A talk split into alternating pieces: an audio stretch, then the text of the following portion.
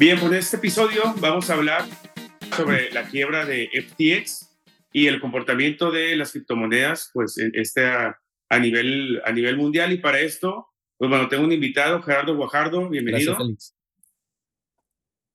Y también tenemos a Roberto González. Roberto, bienvenido. Gracias también, Félix. Bien, pues bueno, quiero aprovechar, Roberto, porque yo sé que tú eres un fiel seguidor de criptomonedas y es por eso que te tenemos aquí, porque es un tema yo creo que bastante específico y sé que nos vas a ayudar este, un montón con este, con este tema. ¿Cuánto tiempo llevas siguiendo las criptomonedas?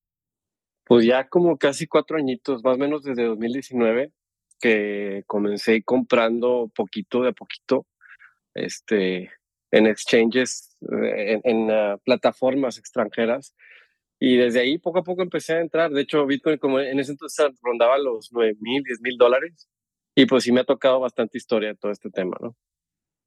Claro, y en el mercado pues ya llevas un, un, tiempo, ¿no? Sí, ya en el mercado ya, ese sí ya llevo rato. Yo creo que ya es de 2000, que te digo que tengo cuenta como 2010, por el estilo, ya, ya en, en, en cuestión de activos más tradicionales. Ya, perfecto. ¿Y qué te dio por, por empezar a, eh, sabiendo que, que, tú mueves acciones, que, que ves inversiones, eh, tanto de fondos eh, de inversión como nacionales como extranjeros, ¿Qué fue lo que te dio por, por empezar a ver un poquito el mundo de las criptos? Bien, pues yo creo que la novedad que había en ese entonces sí sonaba, no sonaba tanto como sonó en estos últimos dos años.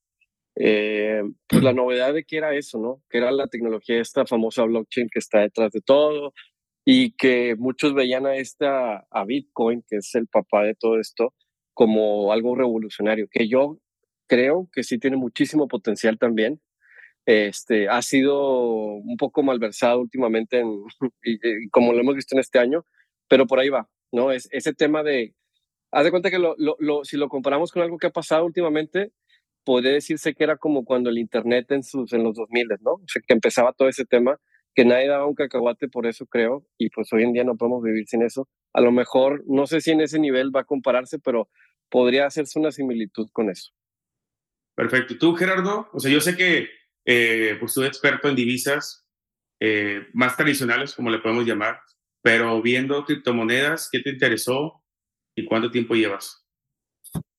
Pues fíjate que no, no tanto como Roberto, este, sí tengo ya un buen rato metiéndome un poquito al tema de las cripto, porque pues finalmente al estar viendo eh, los mercados y estar este, pues todo el tiempo analizando eh, noticias y demás, pues obviamente eh, sale a la luz este tema, ¿no? Sale el tema de, las criptomonedas, cómo ha ido avanzando, cómo se han ido desarrollando y también ahora cómo han estado afectando a los mercados, o sea, entonces, pues digo, sí tengo un, rato ya, yo creo que desde desde principios de este año, un poco más metido en las criptos y pues también, ¿por qué? Porque pues hemos visto cómo, como comentaba ahorita Roberto, que pues ha habido demasiada información y demasiados rumores que pues es una tecnología muy disruptiva y muy,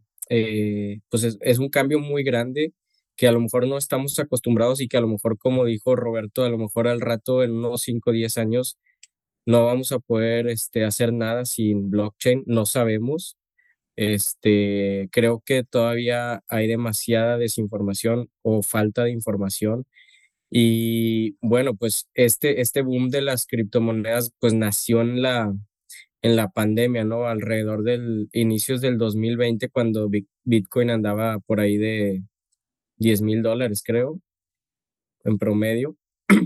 Y pues a raíz de la pandemia y eh, el ciclo de, de cuando empezaron a imprimir dinero, a regalar, este, a, dar apoyos en Estados Unidos de, dinero a la, gente que estaba desempleada y todo esto, pues de ahí se vino un boom y fue por eso que también empezamos a, enfocarnos en este tema, ¿no? Pero pues finalmente es un tema muy, muy extenso y muy, este, muy lleno pues de muchos rumores y de información que no hemos podido comprender al 100%, pero para eso estamos, para seguir informándonos.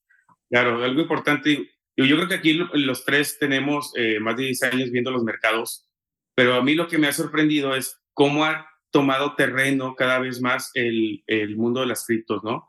Ah, tal vez hace cinco o seis años, eh, los bancos estaban, estábamos, o, los analistas estaban muy alejados de las criptos y, y hasta cierto momento como que los, los lo evitábamos, ¿no? Sin embargo, poco a poco se han estado metiendo y al final de cuentas lo común, lo, lo, extraordinario se hace común y es el momento en el cual pues ya todo el mundo voltea a ver las criptos y las hemos más normalizado, ¿no? En general. Pero bueno, vamos de lleno al tema. Este, solamente quería saber un poquito de, la historia de, de, pues cada uno, de cómo volteamos a ver las criptos. Pero eh, pues vamos de lleno al tema. Y yo sé que Roberto nos va a desmenuzar muy bien porque sé que mucha gente que nos escucha va a estar eh, o quiere saber qué es lo que ha pasado, qué, qué, es, qué es FTX y qué ha pasado con este fenómeno de la quiebra que sin duda para el ecosistema de las criptos eh, pues ha sido pues una, una, un mal paso, ¿no? Entonces, Roberto, si nos quieres explicar qué ha sido esta quiebra de, de FTX y, y principalmente qué es FTX, ¿no? Sí, claro. Mira, primero FTX, o sea, para eh, yéndome un poco más a lo básico, si uno quiere comprar o vender acciones u otra clase de activos, bueno, más que nada acciones, no renta variable aquí, lo hace a través de una institución, un broker, como se llama, ¿no? Algún, alguna institución financiera que le hace ese servicio de intermediación. El mismo, vamos a poner ese mismo ejemplo, aplica en el mundo de las criptomonedas. Aquí le llaman un exchange, que es un, pues un intercambio, si lo traduzco al español. FTX o FTX es un exchange de criptomonedas o de criptodivisas donde yo como cliente puedo ir y comprar y vender las criptodivisas que, con, que tengo, ¿no? Cabe aquí señalar que la parte de acciones, yo sí estoy comprando una, una parte divisible, una división, una pequeña parte de una empresa. En este tema, pues no es así. Esto estoy comprando más que nada como una especie de proyecto algoritmo, que de eso se trata la criptomoneda, ¿no? Pero FTX básicamente es eso. FTX tenía una relevancia muy importante, ya que era, porque ya entró en bancarrota, pero era el segundo eh, el segundo exchange más grande a nivel global, ¿no? En cuanto a transacción de volúmenes de, transacción. El primero es Binance, este, pero FTX tenía muchísima relevancia y por eso este, todo este eco y todo esto eh, eh, mandó muchas señales de, pues, disruptivas a todo el ecosistema de criptomonedas, porque si quiebra una institución tan grande como esta, que llegó a valer en su momento cúspide alrededor de 32 billones de dólares, si quiero algo así, te, te, señala que algo no está bien, ¿no? Ahora, para, para, para, para, um, centrarnos un poquito y la gente que nos escucha, tú puedes dejar dinero o en un banco, tradicionalmente, como todo mundo en su momento lo hemos hecho, o en una plataforma, como en este caso era FTX, era una plataforma de administrar monedas, ¿no? Al final de cuentas, tú pones tu dinero ahí y tú decías si querías comprar eh, Bitcoin o querías comprar Ethereum o querías comprar alguna otra Em, eh, criptomoneda, pero al final de cuentas es una, una app o una, una plataforma donde tú pones tu dinero, ¿no? Entonces al final de cuentas se hace una comparativa como si fuera un banco, ¿no? Y eso es lo que quebró. Exacto. Lo que quebró fue esto. Si lo vemos así es como, eh, pues donde los clientes depositaban su dinero, sus recursos para intercambio de estas criptodivisas, la compra-venta, ¿no? Ahora, eh, como les decía, tenía muchísima relevancia porque era el segundo más grande. Pero ahora, ¿cómo, ¿qué fue lo que sucedió en esto o, de dónde viene? E, este tipo de, plataformas donde hay, cripto, hay, hay un intercambio, compraventa de este tipo de divisas, de criptodivisas, lo único que debe hacer es administrarlos, como bien decías ahorita tú, Félix, ¿no? Es la administración de, de todo esto, que fluya de forma, eh, vaya la redundancia, fluida, eh, y que no haya problemas en esta cuestión. Pero aquí, este, este, esta plataforma lo que hizo fue que usó los recursos de los clientes. Bueno, eso es lo que se cree, porque todavía no se ha, esa es la principal teoría detrás de, no se, no se ha todavía testificado tal cual, pero que se usaron los recursos de forma no, de forma incorrecta, o más bien no se debían haber usado, para ellos, o sea, la misma plataforma y los que estaban detrás, que ahorita entramos un poquito más en detalle quién, eh, pues tradearlos a su, a su propio beneficio y, y, hacerlo, o sea, compraventa de forma apalancada. Esa es otra cuestión también. Eh, que si entramos en estas cuestiones apalancadas, para que, para que se entienda un poquito más esto del apalancado, es cuando eh, si yo a lo mejor quiero comprar algo, ¿no? Eh, no, a lo mejor no tengo ese, ese recurso, pero me lo prestan y lo puedo comprar a través de esa manera o lo puedo comprar de forma, varias veces puedo comprar eso sin tener de todo, el, todo el recurso. Bien, siempre y cuando, o sea, me puede ir bien siempre y cuando ocurra lo que yo creo, ¿no? Si, quiere, si quiero comprar y sale bien la, transacción, se sube, o sea, si baja y lo compro más barato, que bien, y luego ya lo puedo vender, o algo por el estilo. Pero en este, en este caso no sucedió así. Este, entonces, estamos hablando de una malversación de los fondos, a, grosso modo, ¿no? De, esta plataforma. Claro, y yo creo que eso es principalmente eh, el desánimo del mercado en general, porque bien hemos este, tenido años donde eh, bancos, eh, bancos centrales, o sea, no le daban la confianza a lo que son las criptomonedas, incluso entre nosotros. Yo sé que tú eres un fiel creyente de, de las criptos y hemos justo platicado lo mismo. O sea, que al comprarte una cripto que, que hay atrás de confianza puedes llegar a, a, generar. Ahora, lo habían hecho muy bien hasta ahora, que, que habían tenido pues una buena administración, había pasado eh, gran cosa en cuestión de, las plataformas y, de criptos, pero precisamente como tú dices, está que la segunda, sí, imagínate que quebrara el banco, el, segundo banco más, grande de Estados Unidos, quebrara ahorita un JP Morgan o un banco así grande, ¿no? Al final de cuentas es algo muy similar, ¿no? Eh, y eso yo creo que genera mucha eh, desconfianza en el, en el sector y precisamente es algo que le, que le, que le ha tocado un poquito pues batallar a, las criptos en lo que va del año, pese a todo, a todo lo que está pasando.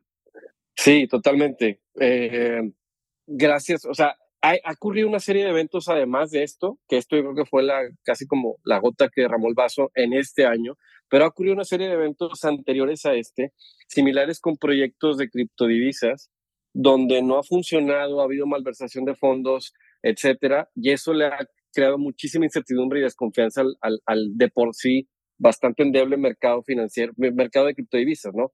O sea, esto le, da un poquito, esto le da un poquito de terreno a la gente que ha estado en contra de las criptomonedas, que yo no es que estuviera en contra, pero mi postura siempre ha sido como de evitarlas un poco. O sea, no... Por el desconocimiento, a lo mejor. Nunca he reconocido, eh, sí, tal vez un poco de desconocimiento de cuestión de tecnología. Ajá. La criptomoneda, pues sí, en general lo conozco, pero trato de evitarlo por la, por la cuestión de la volatilidad que han tenido y la confianza que a mí me pueden llegar a generar como inversionista en, oye, pues es muy diferente invertir en una empresa que sé que genera flujos, todo esto que ya hemos platicado, a una, a una criptomoneda que simplemente estoy comprando la tecnología desde mi punto de vista. Sin embargo, pues la gente pues la, la ha llevado a niveles máximos. Ahorita hablabas, Gerardo, justo de, de, de Bitcoin, que previo a pandemia pues, estuvo a niveles de, de 10 mil y toda esta desconfianza en los bancos centrales, de toda la inflación que han creado, de todas las alzas que han generado, pues lo que hizo mucha gente es voltearse a ver las criptomonedas y luego un regreso claro. y el 50% que fue enorme, ¿no? Y luego de ahí volvimos a ver una bajada eh, en la cual estamos sentados hoy por hoy, prácticamente terminando el año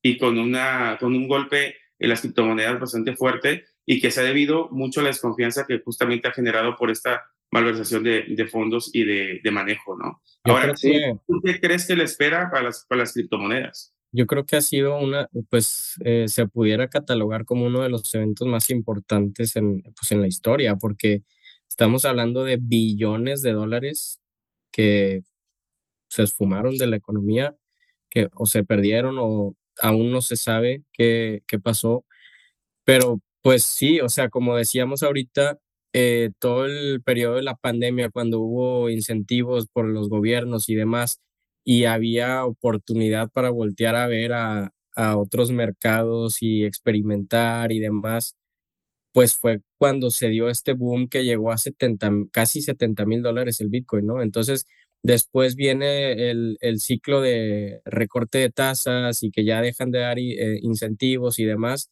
Entonces, ahora sí empieza la gente a ver que viene un cambio de, política y viene pues ya crisis, recesión y demás, y pues ahora sí empiezan todos a sacar su dinero de los activos de riesgo, que son los, las criptomonedas, por ese mismo eh, tema que decíamos ahorita, que no lo conocemos al 100, o sea, no sabemos bien, y, la gente, el, el, el, común denominador de la gente, no sabemos bien eh, qué hay detrás de, de esto, tienes que meterte muy a fondo. Y bueno, pues eh, sí, o sea, se vino toda esta eh, caída y aparte, después hubo ahí unos tweets de, de creo que fue el, de Binance. Sí. Que, empezó a tuitear sobre ciertas malversaciones de fondos de otra empresa filial, la FTX, algo así. Y se, pues todavía se sumó a esta, a esta desconfianza que ya traía el mercado y vino y le dio este, todavía otra caída como de 30% a Bitcoin y a todas las, a todas las criptomonedas. Y bueno, ya de ahí creo que a los dos, tres días fue cuando empezó, ya cuando se declaró en quiebra, en quiebra, perdón, este FTX. Y pues de ahí hace cuenta que se, se empezaron eh, pues a asustar los inversionistas porque ya empiezan los demás exchanges o los demás este, eh, brokers o como se les pueda ah, llamar, a empezar a asustarse. ¿Por qué? Porque había muchos que tenían fondos o, intereses dentro de FTX, que tenían a lo mejor inversiones con FTX. De, hecho, me parece que Binance también estaba metido aquí en, en Sí, Binance, de hecho. Esta oleada de, de venta. Y, y la fortuna... también de que, de que gran parte de los analistas, yo he escuchado o catalogan al cuate este, el dueño de FTX, como el mayor fraude de la historia, ¿no? Obviamente las criptomonedas sin duda, pero el sector también financiero y pues de todo este mundo que... Pues creo que llegó a valer 26 mil millones de dólares la fortuna de este Sam, y ya de ahí en una, en una semana a cero. El tipo era bastante, se le catalogaba como el, el niño dorado, este, era un tipo egresado del MIT, estudió física y después de ahí eh, por lo que supe, este, trabajó en Jane Street, que era, es una firma financiera de Wall Street de élite, como le llaman, donde aprendió al parecer a hacer la cuestión de creador, creador de mercado y también a la parte del trading. De, ahí luego creo, sí, de arbitraje, de ahí creó FTX, FTX, su, exchange, empezó a acumular, empezó, le empezó a ir bien y empezó a estar inversionistas, inversionistas grandes de Silicon Valley que le empezaron a inyectar dinero y poco a poco sí empezó a crecer, ¿no? Lo que decías ahorita, de la otra parte de la, otra empresa que estaba con FTX, FTX es Alameda Research. Alameda Research era la, es la filial de, o era la filial de FTX, donde ellos em, también hacían toda la parte del trading, ¿no? Eh, la malversación de los fondos que hace ratito platicaba se fue por el lado de Alameda Research. O sea, todo, gran parte, todo funcionó muy bien el año pasado, en 2021, cuando todavía Bitcoin seguía hacia el alza y todos seguían con ese ímpetu tan fuerte que existía hasta noviembre cuando empezó, fue el pico y empezó luego todo esto a caer fuerte.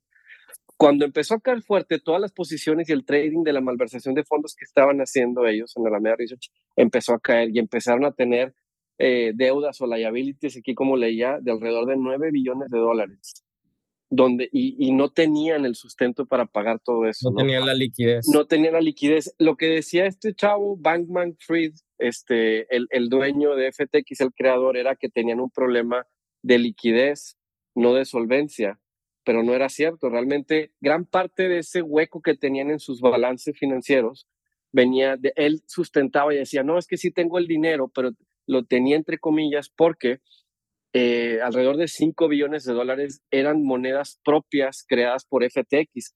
Hay un tema también en todo este mundo cripto, aquí con un paréntesis, donde uno puede crear su criptomoneda y si le va bien, pues se puede ir al cielo, ¿no? Y le puede vender y demás. Creas un algoritmo, a grosso modo, es que esa es tu criptomoneda. Entonces, FTX tenía su criptomoneda que estaba evaluada muy bien porque todo el ímpetu de las criptos decía que tenía, tuviera muy buen valor pero realmente luego se cae el valor de eso y pues no tiene nada, ¿no? Y eh, ponían, como, ponían como respaldo esa misma moneda, ¿no? Exacto, y tomaban para tomar dólares, para tomar eh, monedas que sí valían como Bitcoin, Ethereum, dólares o stablecoins como le llaman, y son monedas que están pegadas al dólar. Y Entonces, tomaban y no le Como decimos en los mercados, se cuenta que tienes todos los huevos en una canasta, o sea, se cae la canasta y todo se va o sea, carajo, como, como pasó aquí, ¿no? Entonces... Y algo bien importante que aparte estaban en las Bahamas, que pues no estaban, o sea, no hay regulación absoluta. Este, si de por sí no hay regulación eh, actualmente para ese mercado, pues aparte en las Bahamas, este, aparte de que no hay regulación, no hay cómo, pues, ¿cómo se dice? No hay cómo perseguir eso, ¿no? Sí. Claro, lo que también es... están un poco más escondidos. Sí, estaba todo muy, muy bien hecho de forma que no se viera hasta que ya no había forma de cómo ocultarlo cuando ya está todo cayendo a estos niveles, ¿no? Eh, para ponerle un poco más todavía de, de pues de, de, limón a la herida, cuando ya estaba, ya empezaba a sonar mucho esto, el, el eh, CEO de Binance, el CC, como le llaman, el, el chino, este, tuitea algo que dice que FTX estaba mal. Entonces empieza a crear, como este señor tiene muchísimos seguidores en este ecosistema, todos empezaron a retirar el dinero de FTX y empezó a caer más y más hasta que ya al final quisieron inclusive comprar a la FTX, Binance quiso comprarlo, pero luego vio que estaba tan mal la cosa que pues no, dijeron que se retiraban. de, Binance, empezó esta oleada de venta y empezó como, como, hablamos también en los mercados de apestar el nombre y empezó a crear esta oleada de venta que realmente hizo que, que FTX colapsara, ¿no? Incluso muchos analistas hablaron que, que esto lo hizo como estrategia para quitar a su competidor. También, claro. Entonces, pues bueno, hay muchas, hay muchas cosas ahí escondidas. Hay muchas teorías y nunca vamos a saber exactamente qué pasa. Seguramente lo vamos a ver con el tiempo, porque creo que, que pues es el, el, primer caso fuerte que, que va a crear un parteaguas sí o sí en, la, en las criptomonedas de las plataformas. Pero también quería preguntarles, eh, pese a todo lo que ha pasado con, con, la aplicación y con FTX y con, con la alza de tasas y con el momento económico que estamos viviendo ahorita, ¿ustedes qué esperan en criptomonedas? O sea, ¿estarían compradores o, o, o, o en general creen que, que, que, se vaya a regresar? Les digo porque, pues bueno, estamos viendo que están cotizando ya para cerrar prácticamente el año 60, 65% en general el mundo de las criptomonedas, ¿no? Abajo, 60% abajo. Entonces, híjoles, realmente, eh, pues se ve bastante, pues bastante complicado. complicado, ¿no? No sé si ver un momento de compras y si crees que se va a regresar, o sea, lo ves complicado aún. Mira, eh, la, se ve, sí está bastante complejo ahorita por todo este aunado a todo el, a, la, lo que hemos platicado y todo este ambiente negativo, muy negativo que hay en el ecosistema de las criptos, también el entorno macroeconómico, que es otro tema, también le pega más a esto. Hay una correlación fuerte entre los mercados tradicionales, las bolsas de valores y demás con las criptomonedas también. Entonces, toda este, esta cuestión y la posible pues ya recesión que puede haber o que, que, que se viene en Estados Unidos le podría pegar más. El, en general se podría esperar que pudiera caer todavía más el, el valor de Bitcoin, que ese es el, el, papá o el rey de todo esto. Si cae eso, cae en general todo lo demás. Se puede ver todavía que pudiera tener un ajuste aún mayor. Es difícil predecir hasta cuándo. Algunos ven que cercano a los 10 mil dólares o un poquito debajo de. Pero yo sigo pensando que los casos de valor, tiene muchísimo caso de valor la tecnología blockchain. Eh, hay digo, ahorita hay muy pocos casos, si los podemos contar con, la, con, la, con los dedos de las manos, de uso realmente. A lo mejor, por ejemplo, en, en, economías que tienen hiperinflación como Argentina, los trabajadores se les paga con criptomonedas, donde contra la inflación a lo mejor no pierdes tanto valor. Eh, ese es un, uso, un caso de uso. Hay también casos de uso de, otros, de otras criptos, donde eh, entran en las cadenas de logística de empresas. En general, hay, hay otros también donde plataformas que prestan dinero que también este, son descentralizadas. Un, un, punto importante, así brevemente, es la descentralización detrás de la, de la tecnología blockchain y de las criptomonedas. Es lo, es lo importante o lo que muchos adeptos como que tienen como estandarte. Porque, este, pues como sabemos en las, en las finanzas tradicionales, hay entes regulatorios muy pesados eh, que si uno de ellos se vuelve loco o cae, pues todo puede caer. Aquí lo que se plantea a través de esta tecnología es que no haya centralización, que esté dispersado en muchísimos entes y que si uno o varios caen, no, no haya problema, ¿no? Entonces, eh, si vemos todo esto, digo, yo estoy hablando de esto, este tema es muy a, a, largo plazo, tiene valor todavía, pero en el corto plazo, de aquí el próximo año, podría todavía haber una caída, este, no sé, no sé exactamente cuánto, pero a lo mejor les decía cercano a los 10 mil dólares, 12 mil dólares, este, puede ser un buen, una buena idea para quienes todavía creen en esta cuestión, ir comprando, promediando a la baja, vas comprando ahorita, ves otra bajada un poco más y así lo llevas, ¿no? Esa es una buena estrategia para acumular siempre y cuando pues creas en eso, ¿no? Ya. Claro. ¿Y tú, Gerardo, cómo, cómo la ves? Híjole, pues está muy difícil, la verdad, este, como decía Roberto, eh, predecir este, este comportamiento de este mercado. Sin duda, pues digo, no somos expertos y no, no se puede dar alguna recomendación eh, sobre esto, pero sin duda yo creo que sí hay eh, algo de o, o, mucho valor sobre esta tecnología de blockchain. No sé si a lo mejor en un futuro, con todo lo que viene de los NFTs, el metaverso, demás, que a lo mejor este sea un medio de pago para, para todo este mercado, que bueno, pues apenas está empezando a conocerse por, por la población. Y probablemente, pues, si, si tienes ahí la intención de arriesgar un poco de, de dinero y decir, pues bueno, este, si lo pierdo no pasa nada y si le pego, pues a lo mejor se va al cielo, pues probablemente sea buena idea, ¿no? Pero sí hay que estar ahí, este, pues pendientes de, de, qué es lo que está pasando. Algo importante que también se me olvidó comentar es, si uno quiere ahorita, a como está eh, este, todo lo que hemos platicado, invertir o tener alguna parte de su inversión en portafolio en, en este ecosistema de las criptodivisas, yo me iría al top 10 de los proyectos, no me iría a más de eso. A lo mejor las primeras 20 por volumen de capitalización de mercado, los proyectos que son los que van a sobrevivir. Cada sí, o sea, ahorita con este entorno, muchos de ellos, muchísimos van a morir. Entonces, si yo quiero entrar y todavía tener exposición a esto, yo me iría con las primeras 10, 20 a lo mucho, no más de eso. Sí, porque cada una tiene una función diferente, ¿no? O sea, hay unas que son, hay unas que son como para este, el mundo de los NFTs, hay otros que son para el mercado retail, hay otras que, eh, o sea, y cada, como dices tú, muchas tienen ahí su medición de capitalización, cuánto están invirtiendo y pues probablemente sea buena pues. Sí, cada una tiene, digo, diferentes usos. Este, es mucho, hay muchísimo detalle dentro de eso, pero sí, ahí tienen diferentes proyectos o casos de uso, pero en sí ya llevan viviendo estas top 10 desde que 2019, algunas me puedo remontar a 18 inclusive, yo me iría a partir de esas, que todavía tienen valor, se les ve buen potencial, llegaron a niveles bastante altos cuando Bitcoin también llegó a casi los 70 mil dólares. Entonces, pero sí con una, algo muy importante tener en mente en el mediano y largo plazo, no antes.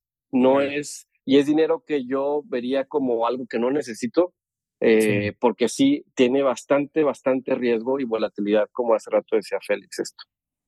Pues mire, yo concuerdo mucho con lo que ustedes comentan. Sí creo que va a estar bastante difícil para el, ecosistema y el mundo de las criptomonedas. Pero yo se lo quiero poner a como lo veo yo y así en términos generales, remontándome un poco al, a la escuela todo mundo, eh, estudiamos o nos vimos en la escuela la pirámide esta de Maslow, que vas cubriendo necesidades, ¿no? Siento que ahorita estamos pasando un mercado en el cual estás quitando la liquidez a la gente, que al final de cuentas están retirando estímulos, están retirando esta, toda esta parte de los bancos centrales y al momento de que no tengas tu dinero, pues ¿cómo te piensas invertir? Una persona normal, un inversionista normal, pues primero tiene su, su efectivo, tiene su cash y luego de ahí a lo mejor inviertes en un fondo de inversión de, em, vaya, de, de, bajo riesgo y luego de ahí a lo mejor te vas a comprar acciones y luego por último, ya cuando estás completo en esto, vas y compras activos de un poco más de riesgo o volatilidad, que son las criptomonedas, ¿no? Entonces, al estar en un, en un momento en el cual la liquidez no, se va a estar, no va a estar premiada, sino no va a haber tanta liquidez en cuestión de la gente, pues a lo mejor la última parte de tu pirámide no la vas a cubrir, sino vas a cubrir tu parte de necesidad, ¿no? De, de tener el, el, día a día o una inversión normal.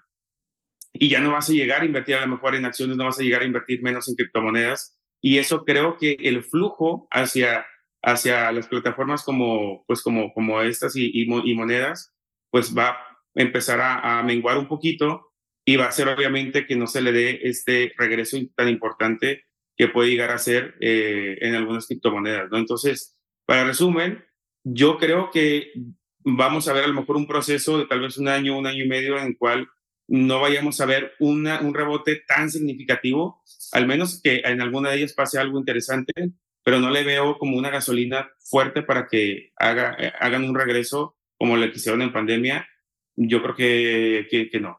Hasta que haya bonanza en los mercados de nuevo. Sí, totalmente. Creo que hasta que haya inyección de dinero, impresión de dinero, es cuando esto podría volver a repuntar. que hablamos de, no sé, un par de años. Vamos a cerrar con una, comentar cada quien eh, un, un, reto que ven, tanto en el mercado de divisas o en las aplicaciones o la confianza. ¿Cuál va a ser el principal reto de este ecosistema de las, de las criptos para ustedes? Pues totalmente creo yo que sería la parte de la confianza del, de la gente, o sea, del, del cliente, ¿no? Eh, dado todo lo que hemos platicado. Eso es el principal reto que ahorita se tiene. Mucha gente, hay un indicador que le llaman el fear and greed, o el miedo y la confianza, y el, la confianza, por así decir, que ese estado últimamente en niveles bastante bajos, de, con mucho miedo. Y eso es lo que te dice es que, digo, también nos dicen que es buen momento de compra, coincido, pero a pesar de ello, creo que todavía vamos a ver, como bien decías, que por toda la cuestión de la desconfianza, todo lo que ha ocurrido que hemos platicado aquí y también todo el entorno macroeconómico que se ve complejo también en general, eh, eso le va a pegar todavía a las criptodivisas. Entonces, recuperar la confianza creo que va a ser el principal reto y a partir de ahí volver a construir, creo que volverá a haber un ímpetu en a lo mejor unos años más. Y sí, probablemente podrá seguir creciendo, pero sí tardará. Ya, tú Gerardo, que yo creo eh, también muy en línea con lo que dice Roberto, eh, yo creo que también eh, pues, el principal reto para, para las criptos es, bueno, una, el desempeño de la economía en general, como decíamos ahorita, y dos, la información, o sea, que haya mayor información a nivel global sobre, sobre la tecnología de, de lo que es blockchain y los usos que se le va a poder dar y bueno, que, o sea, qué te está respaldando, ¿no? O sea, toda esa información que a lo mejor actualmente no se conoce tanto, eh, yo creo que ese va a ser el, principal reto para los creadores de blockchain o para los, eh, para los creadores de las criptos, este, pues difundir todo esto para poder recuperar la confianza que se ha perdido en estos dos años, ¿no? en este año y medio. Claro. Y bueno, desde mi punto de vista, eh, digo, no quiero que se malentienda porque pues obviamente no me da gusto que esto le haya pasado y menos a, la gente porque al final de cuentas todos esos problemas pues recaen, recaen con la gente y, y a los inversionistas de, de, a pie como nosotros, ¿no? Pero lo que sí me, lo, lo, lo, positivo que puedo sacar de esto es que seguramente después de esta quiebra tan fuerte que ha tenido FTX y, lo que ha significado para los mercados eh, de las criptomonedas, es que seguramente va a haber o se va a crear alguna regulación para que esto no vuelva a pasar, para que, para que obviamente el dinero esté más seguro y que la gente empiece a generar más confianza en este tipo de, de, aplicaciones y, de, y de, ecosistema. Entonces creo que la regulación en términos generales tendría que empezar a voltear a ver a, a, estas plataformas y se va a crear, obviamente, meterlas como que dice al, a, lo, a, lo, legal en cuestión de, de regulación, ¿no? Y me parece que eso es bastante bueno, como le pasó en su momento a todos los mercados con Lehman Brothers y con todo esto. Si recuerdan, después de eso, los mercados ya no volvimos a ser los mismos, ya empezaron a haber leyes de prácticas de venta, leyes diferentes que hacían que obviamente eh, proteger más al, al, al, inversionista. Entonces yo creo que eso es lo que va a pasar, me quedo con eso positivo, aunque obviamente duele el, que pues, a la gente se le haya desaparecido su dinero, pero seguramente con esto va, vamos a crear pues, un manejo mejor de las plataformas y se van a empezar a crear leyes para que esto no vuelva a suceder, ¿no? Es correcto. Sí, creo totalmente de acuerdo. También creo que van, va a entrar regulación. Tarde que temprano, lo va, más temprano que tarde va a entrar algo de regulación en este ambiente por, por todo lo que hemos visto y la volatilidad tan extrema que tiene. Claro. Pues bueno, pues muchas gracias Roberto por acompañarnos. Gerardo. Al contrario. Gracias. Muchas gracias por acompañarnos. Gracias a todos. Bien, ustedes que nos escuchan, nos esperan en el próximo episodio. Eh, pues bueno, nos, veremos luego. Muchas gracias. Gracias. Oigan, creo que igual y cerrar con nos, este ya es el último episodio de la temporada o algo así. Nos vemos en la siguiente temporada. O en la siguiente. Eh, va, va, va. Para. Voy a, voy, a grabarlo otra vez y ustedes ya saben cómo, cómo lo, si lo quitan lo anterior, lo acomodan. Ok, sí. Y bien, para ustedes que nos escuchan, eh, pues bueno, esperamos para la próxima temporada. Es nuestro último episodio, pues prácticamente cerramos el año. Les mando un abrazo a ustedes también. No sé si quieren decir algo también, Gerardo, Roberto. Pues muchísimas gracias a toda la gente, muchas gracias a toda la gente que nos oye eh, en este último episodio de, del año y pues aquí estaremos dando más mayor información el próximo la próxima temporada. Roberto, te tocó estar aquí en el último episodio. Gracias. Sí, sobre todo gracias a todos y gracias por el espacio. Ojalá que tengan felices fiestas y felices inversiones también. Así es, felices inversiones y pues bueno, nos vemos en la próxima temporada y bueno, hasta pronto. Gracias. Gracias.